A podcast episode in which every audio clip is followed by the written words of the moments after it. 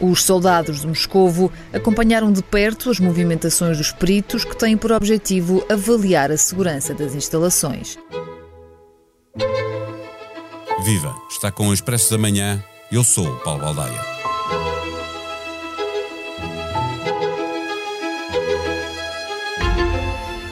A missão da Agência Internacional de Energia Atômica já está em Zaporígia. Alguns dos seus elementos ficaram dentro da central nuclear para monitorizar o que está acontecendo. A situação tem riscos que resultam do facto de haver uma guerra. Há uma preocupação grande sempre que se fala de nuclear, acima de tudo porque a memória nos transporta para Chernobyl, o pior acidente nuclear de sempre, igualmente na Ucrânia, em 1986. Mas haveremos de ouvir neste episódio que a comparação mais acertada que se pode fazer é com o acidente de Fukushima, há 11 anos, no Japão. Zaporizhia Central Nuclear, em ambiente de guerra, fica melhor comparada com Zaporizhia, barragem hidroelétrica, em ambiente de guerra. Em 1941, enquanto as tropas alemãs nazis varriam a Ucrânia da era soviética, a polícia secreta de Joseph Stalin explodiu uma barragem na cidade de Zaporizhia para retardar o avanço alemão. A explosão inundou aldeias ao longo das margens do rio Dnieper, matando milhares de civis. A equipa dos antecessores da KGB executou com sucesso a sua missão secreta, abrindo um buraco na barragem e isolando temporariamente parte da cidade dos invasores. Mas a explosão também inundou aldeias e matou milhares de civis. Neste episódio, conversamos com Bruno Soares Gonçalves, presidente do Instituto de Plasmas e Fusão Nuclear, comentador da SIC Notícias. O Expresso da Manhã tem o patrocínio do BPI. Eleito o melhor banco em Portugal em 2022 pela revista Euromoney, nos Euromoney Awards for Excellence 2022. Este prémio é da exclusiva responsabilidade da entidade que o atribuiu. Banco BPI SA, registado junto do Banco de Portugal sob o número 10. Viva professor Bruno Soares Gonçalves, o perigo que existe na central nuclear de Zaporizhia resulta apenas de, eh, de, estar numa zona de guerra ou os acontecimentos que esta guerra já provocou eh, têm também riscos específicos? Por exemplo, estou-me a lembrar da notícia de que há um dos reatores que teve de ser desligado. Bom, uh, muito, muito bom dia e obrigado pelo, pelo convite. Uh, o perigo, uma central nuclear uh, civil para produção de energia elétrica é uma instalação segura. É, é, importante ter esta noção. As centrais nucleares são seguras, são desenhadas para, para operar em segurança sem causar riscos para a, a população. Não é normal que uma, que uma central nuclear, numa situação de guerra, seja um alvo. Estamos perante uma situação que nunca aconteceu anteriormente. Dito isto, uh, enfrentamos novas uh, ameaças ou riscos que, uh, ainda que no imediato e o que tem acontecido uh, possa ser preocupante, ainda não puseram em risco a operação da central. Uh, algumas, da, o, por exemplo, as últimas notícias e a que referiu, um reator parar, é normal, é normal em situações em que, por exemplo, há uma falha de uma linha de transmissão elétrica, foi o que aconteceu neste caso, uma linha que foi bombardeada ou que teve uma falha, e o normal é o reator parar para reduzir o calor que está a produzir, porque imediatamente ao pararmos o reator ele começa a produzir muito menos calor e vai arrefecendo. E o, o normal é que se mantenham os sistemas de arrefecimento.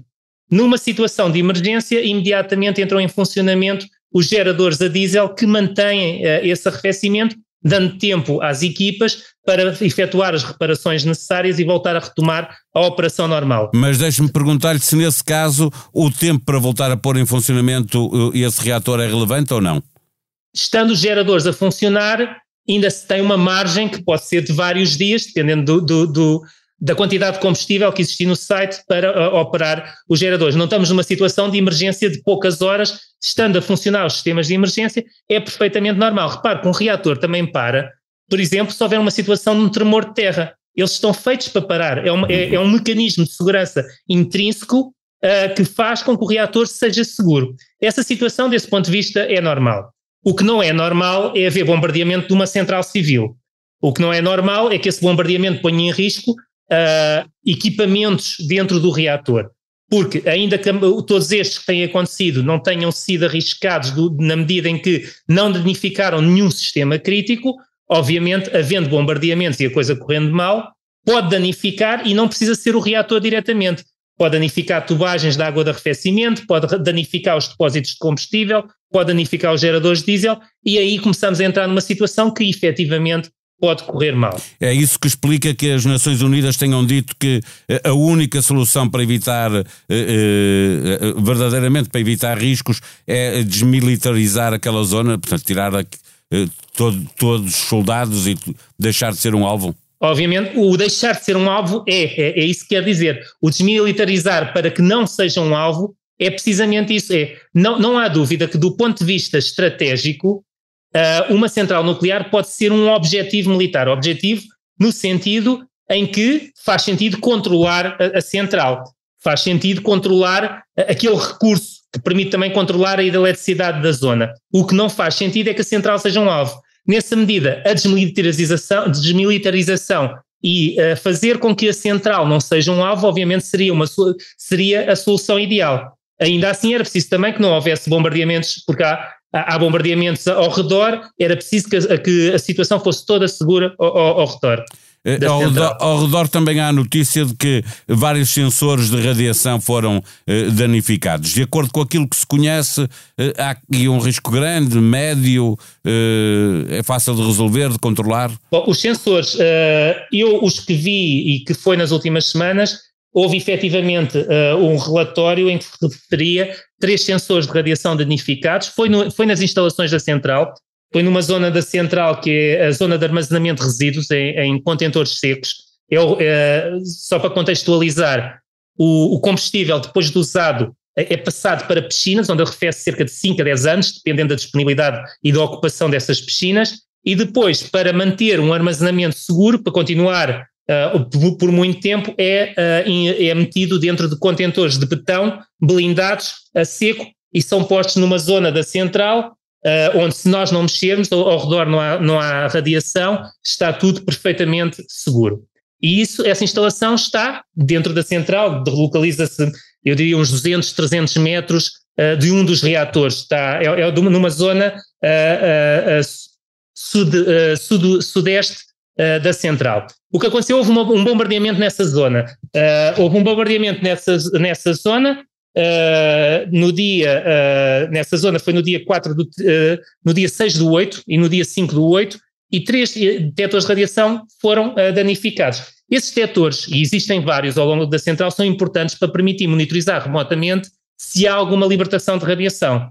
Não são os únicos três que existem. Efetivamente, é preciso os recuperar. Há mais detectores, tanto que a Agência Internacional de Energia Atómica tem, tem dito regularmente não há um perigo radiológico, não há medidas de alteração dos níveis radiológicos de fundo na central. Esta equipa que lá está também vai avaliar uh, uh, de uma forma mais pormenorizada como estão as coisas a funcionar, não é? Essa Exato, era um, era um dos objetivos, tal como o, o diretor expressou ao Conselho de Segurança da ONU, era, era o último da, na lista de objetivos, que era a manutenção dos equipamentos de monitorização para garantir a continuidade da transmissão de dados.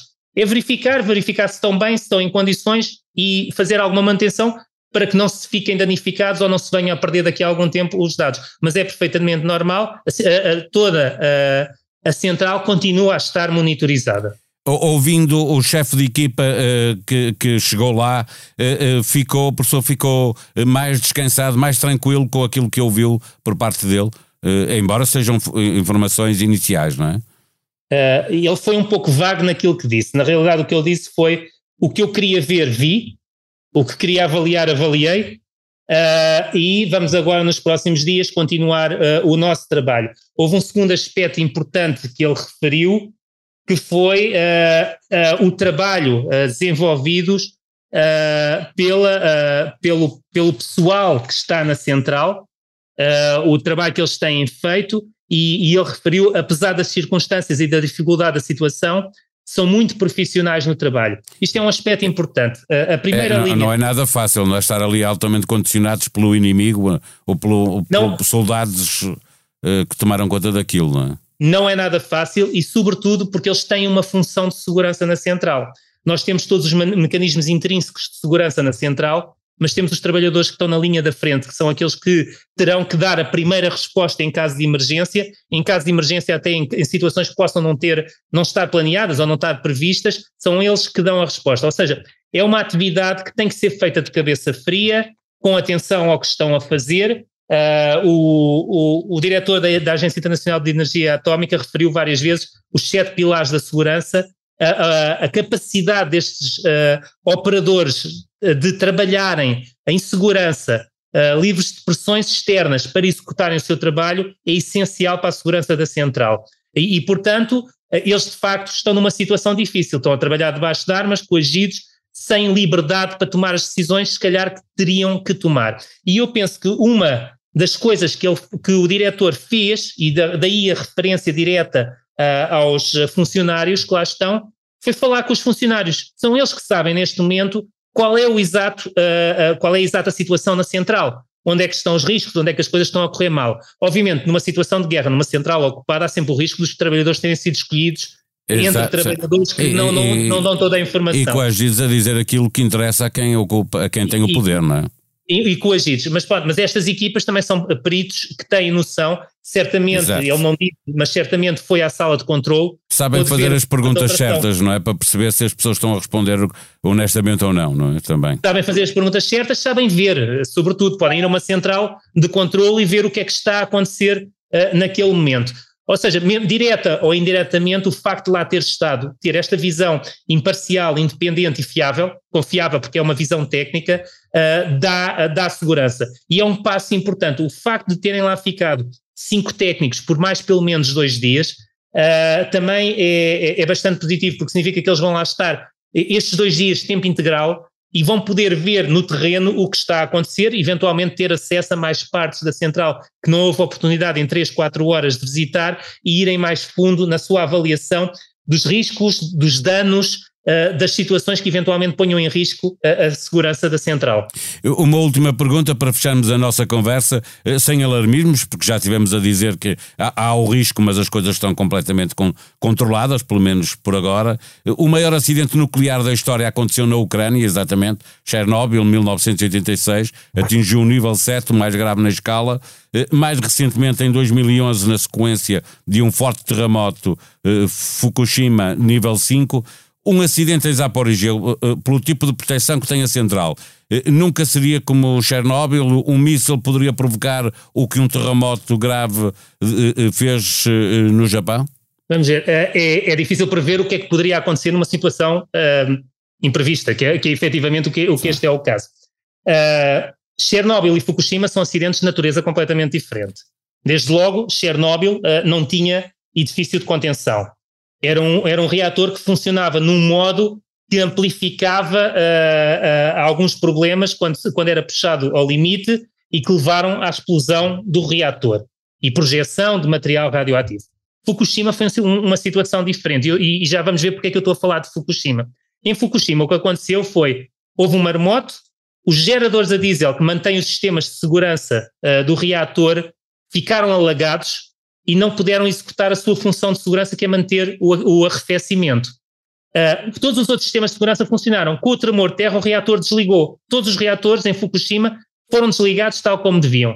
Não conseguiram foi ser arrefecidos. Ao perder o arrefecimento, os núcleos começaram a derreter. Foi os núcleos dos reatores e creio que uma ou duas das piscinas de arrefecimento de combustível usado que perderam uh, água e que não puderam manter o arrefecimento. Nessa situação, o que aconteceu uh, foi, uh, houve um, uma, uh, houve, o núcleo começou a derreter, o núcleo quente ia derreter, separa a água em hidrogênio e oxigênio, houve acumulação de hidrogênio, e o que aconteceu efetivamente em Fukushima foi uma explosão de hidrogênio em cada um dos reatores, que rebentou a parede de contenção.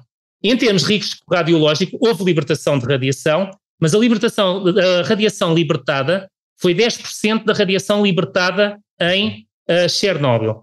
E todos os mortos, ou todas as vítimas que são associadas a Fukushima, nenhuma morreu do efeitos de radiação. E estamos a falar de 575 vítimas. Uhum. Hoje em dia reconhece que o processo de evacuação provavelmente não foi adequado para aquela situação. Houve, houve, um processo de evacuação que acabou por ser estressante, doentes abandonados no hospital, coisas que correram realmente mal. Quando nós falamos de, de, uh, de hoje em dia de Zaporizhia, nós estamos a falar de uma situação comparável a Fukushima, uh, a menos que haja efetivamente um bombardeamento localizado no edifício de contenção que abra brechas e grandes propositadamente. Porque senão, no limite, o que pode acontecer é a perda de arrefecimento, o reator derreter, acumulação de hidrogênio. Porquê é que é provável que o, acidente, um acidente em Zaporizhia não fosse tão grave? Tanto quando é possível ver em muita documentação, não é claro ainda se todos os, todos os reatores, se todos, cada um dos seis reatores que se têm uh, os sistemas de proteção, que são umas válvulas que permitem a recombinação de hidrogênio e também uh, aliviar o hidrogênio acumulado, que não existiam em Fukushima, uh, mas certamente alguns dos edifícios têm estas válvulas instaladas, está, está em documentação, e permitiriam que, que o acidente ou no, na eventualidade de uma explosão de hidrogênio, não fosse tão grave ou até mesmo que não houvesse acumulação de hidrogênio. É por isso que a analogia correta, quando falamos uh, em uh, Zaporizhia, a analogia correta é Fukushima e nunca Chernobyl. Sexta-feira, o Expresso está de novo nas bancas, está igualmente disponível online para assinantes. Na manchete, investimentos na saúde estão a cair, 33% face ao ano passado. Apenas 12% do orçamento para este ano foi executado nos primeiros seis meses. Fernando Medina desiste do cargo que era para Sérgio Figueiredo. Lugar tinha sido justificado por ser uma necessidade específica do Ministério das Finanças, mas agora já não faz falta. Na revista Moda Sustentável, verdes são as linhas do futuro. Os designers e as marcas portuguesas estão na vanguarda de uma forma sustentável de criar. A sonoplastia deste episódio foi de João Luís Amorim. Termino agradecendo a quem ouve este podcast. No espaço de um ano foram feitos 2 milhões de downloads do Expresso da Manhã. Tenham um bom dia, um bom fim de semana. Voltamos na segunda. Até lá.